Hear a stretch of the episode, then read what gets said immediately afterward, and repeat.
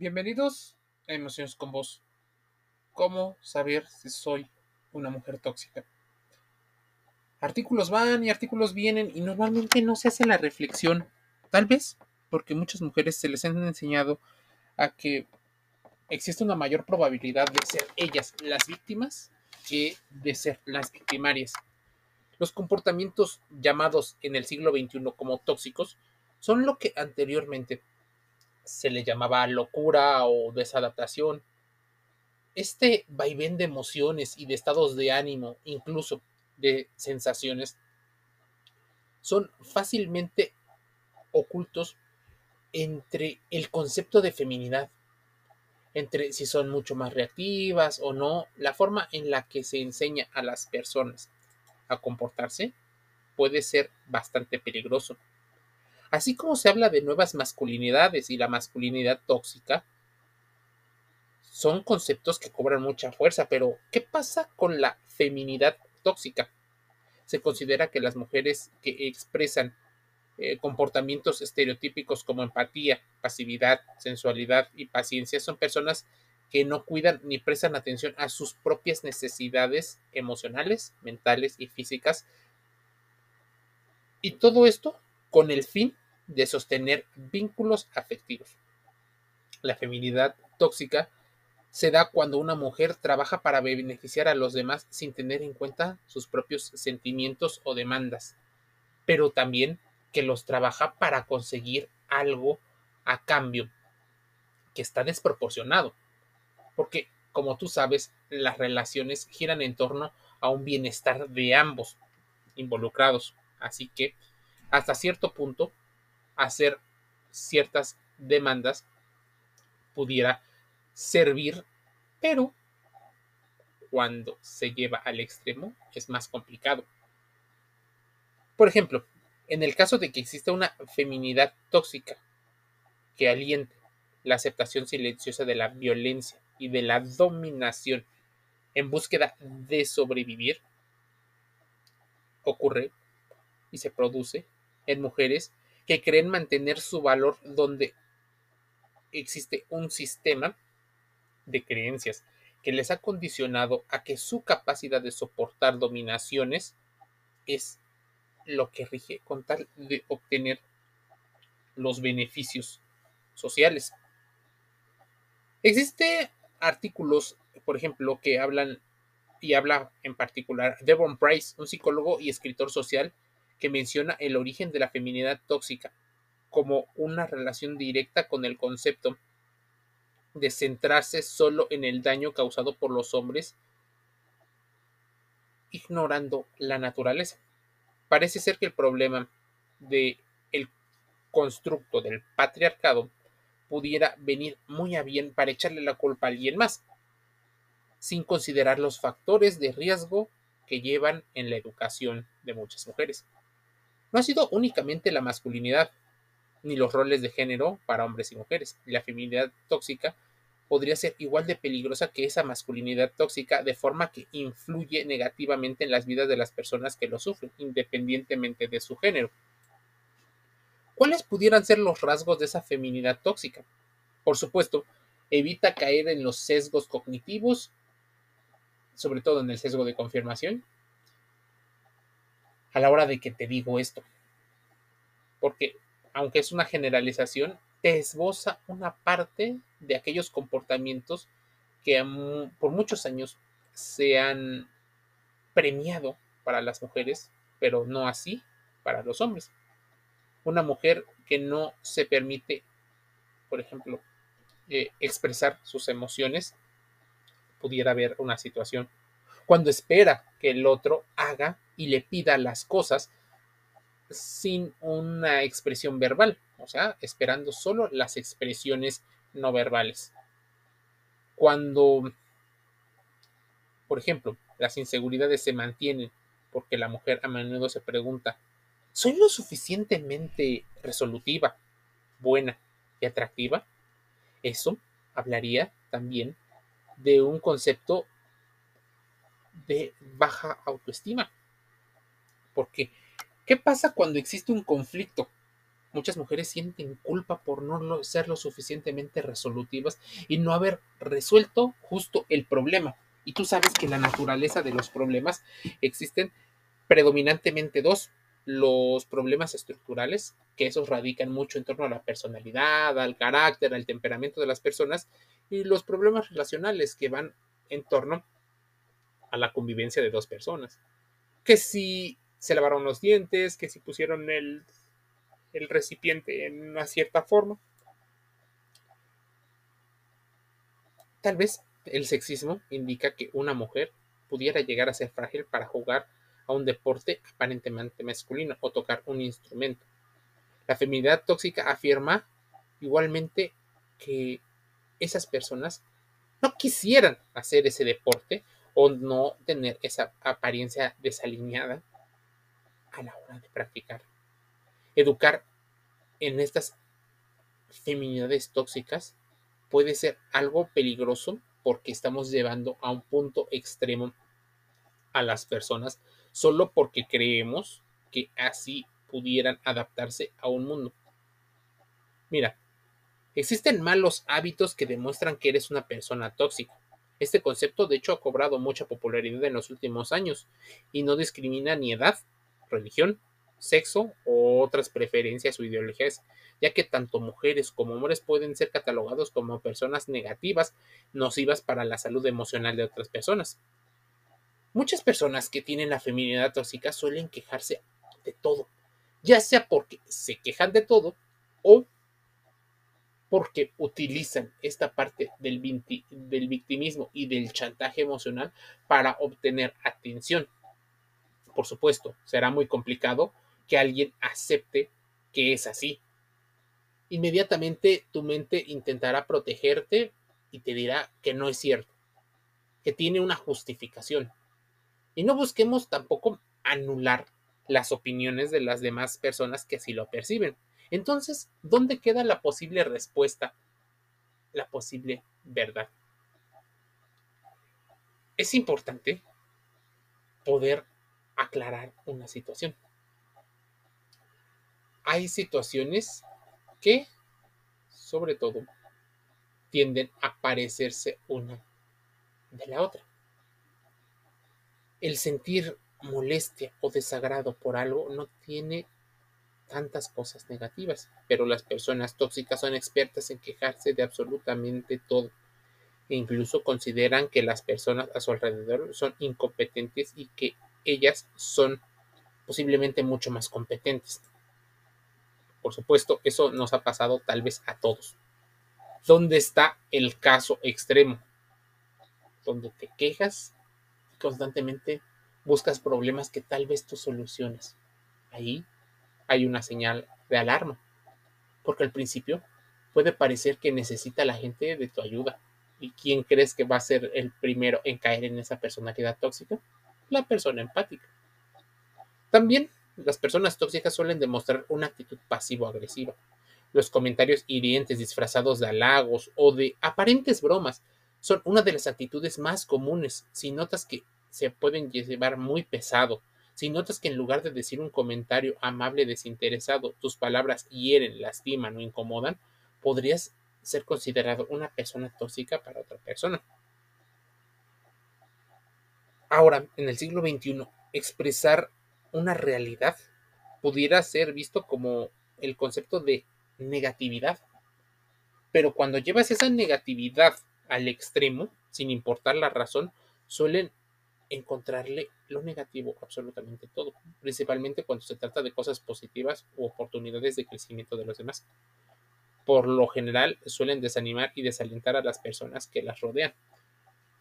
Pero debes de tener algo en cuenta el lado extremo, igual de tóxico, es vivir en la positividad donde todo pudiera aparentemente ser posible. Entonces, no caigas en la trampa donde solo la negatividad. Hablemos qué pasa con la envidia. Una de las señales más comunes es la envidia hacia los demás. El compararse con otros y expresar que ellos son merecedores de cosas buenas es un mal hábito extremadamente desagradable, pero que se va dosificando por parte de las personas tóxicas para que las otras personas no se den cuenta. Victimizarse, sentir que todos a su alrededor tienen como objetivo molestarlos y lastimarlos, denota una actitud poco objetiva, poco asertiva y bastante nociva. Las personas así suelen expresar consciente o inconscientemente que el mundo pudiera parecer en contra de ellos. Disfrutar hablar mal de los demás. La arrogancia exagerada. Hay gente que suele ser saboteador de los sueños y destruir los sueños de los demás. Juzgar a los demás y ni siquiera conocerlos es algo que normalmente la gente no suele ver tan mal en ciertas eh, situaciones. Imagínense, las primeras impresiones no siempre nos dicen quiénes son en realidad los demás. Si notas que has encontrado únicamente defectos en individuos que acabas de conocer, quizás tengas que prestar más atención eh, también a tu actitud. Porque ir juzgando y solo seleccionando a quienes sí y quienes no, denota una situación de posible prepotencia, de una selección a partir de una superioridad moral. Pero si hablamos de convencionalismos sociales, las personas tóxicas suelen mentir para sacar provecho de los demás, pero suele ser disfrazado con actitudes de tiburón, con actitudes emprendedoras, actitudes de liderazgo, aunque sea ese liderazgo tóxico. Uno de los hábitos que más caracteriza a alguien nocivo es el usar la mentira, la política, como herramienta para sacar ventaja en donde no la hay.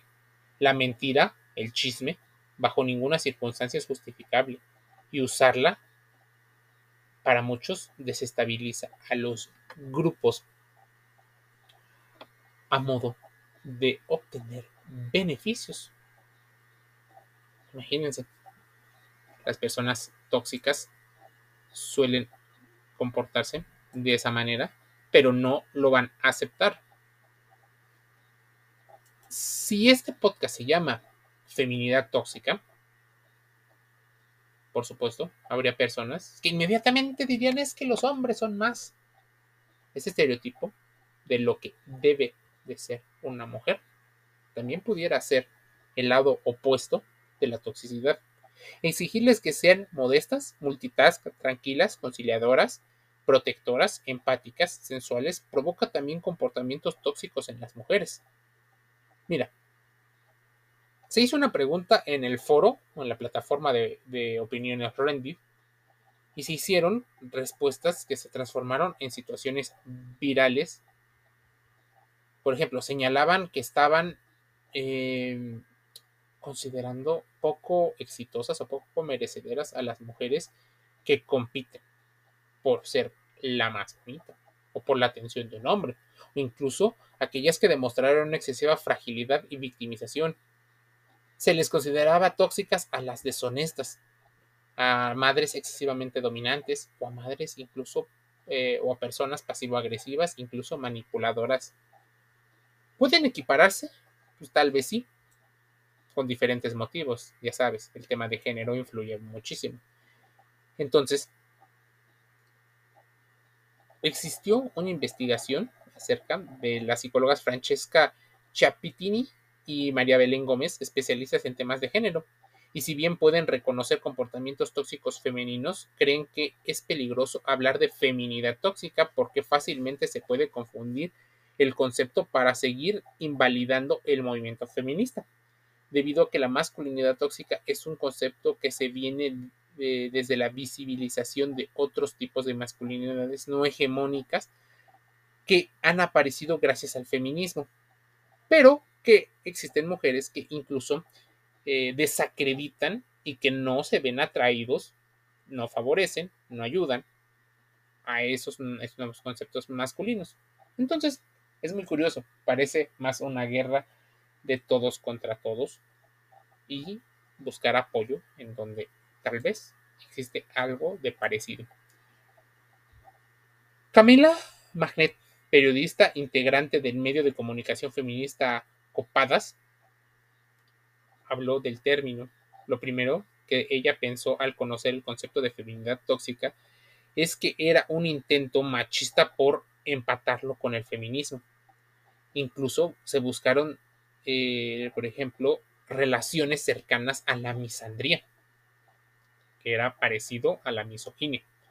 Pero, reflexionando, Camila se abrió a la posibilidad de que sea también un intento del feminismo por dar cuenta de que existen mujeres que no son tan buenas, que tienen comportamientos y que son personas que no deben de ser eh, divinizadas, puestas en un pedestal, porque también llegan a tener comportamientos altamente nocivos hacia otras mujeres, lo cual no es muy sororo, y también hacia las otras personas. Igual las dos visiones apuntan a lo mismo, a que las mujeres no son perfectas ni puras. Y creo, y dice Kaila, que lo primero que pienso es que el consumismo de la información por explicar conceptos nos llevó de alguna manera a entender que pudiéramos reflexionar sobre más temas.